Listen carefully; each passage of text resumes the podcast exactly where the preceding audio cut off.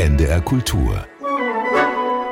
Nachgedacht. Erst gerade war der neue Präsident Lula da Silva vereidigt worden, da machte sich der Mob auf den Weg. Hunderte gewaltbereite, unzufriedene Menschen, Anhänger des ehemaligen Präsidenten Bolsonaro, tobten, stürmten das Regierungsviertel in der Hauptstadt Brasilia, drangen ein in den Kongress, den Präsidentenpalast, den obersten Gerichtshof, beschädigten Häuser, Fenster, auch wertvolle Kunstwerke, Gemälde, Skulpturen.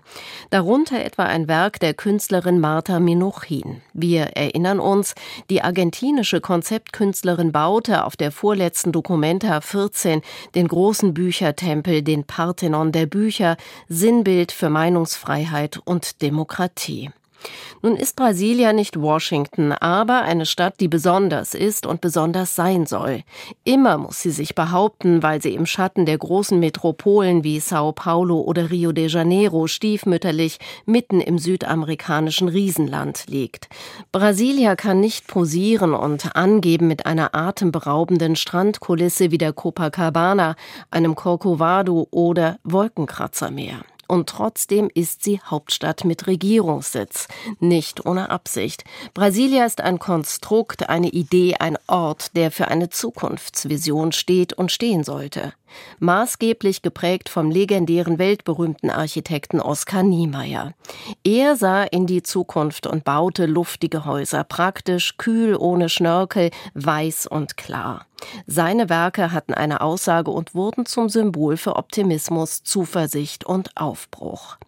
Oskar Niemeyer wurde alt. 1907 in Rio de Janeiro geboren, starb er 2012 kurz vor seinem 105. Geburtstag.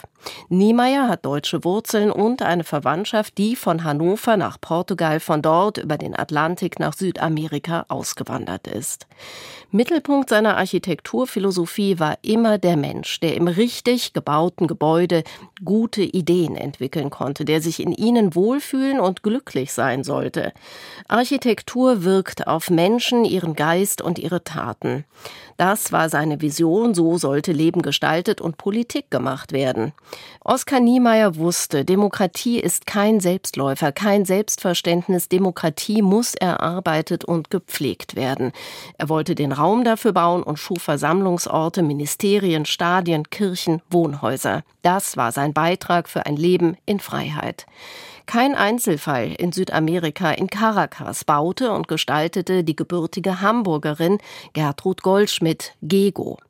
Vor den Nationalsozialisten floh sie nach Venezuela und landete in Caracas. Wie Niemeyer hatte die junge Ingenieurin und Künstlerin eine Vision.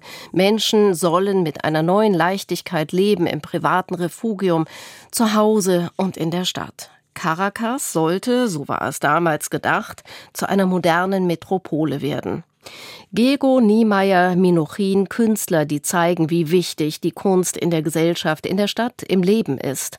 Der Sturm auf Brasilia ist deshalb nicht nur ein Angriff von politisch unzufriedenen Gegnern einer Präsidentschaft, er ist auch die Verletzung einer großen gesellschaftsgestaltenden Kunstidee. NDR Kultur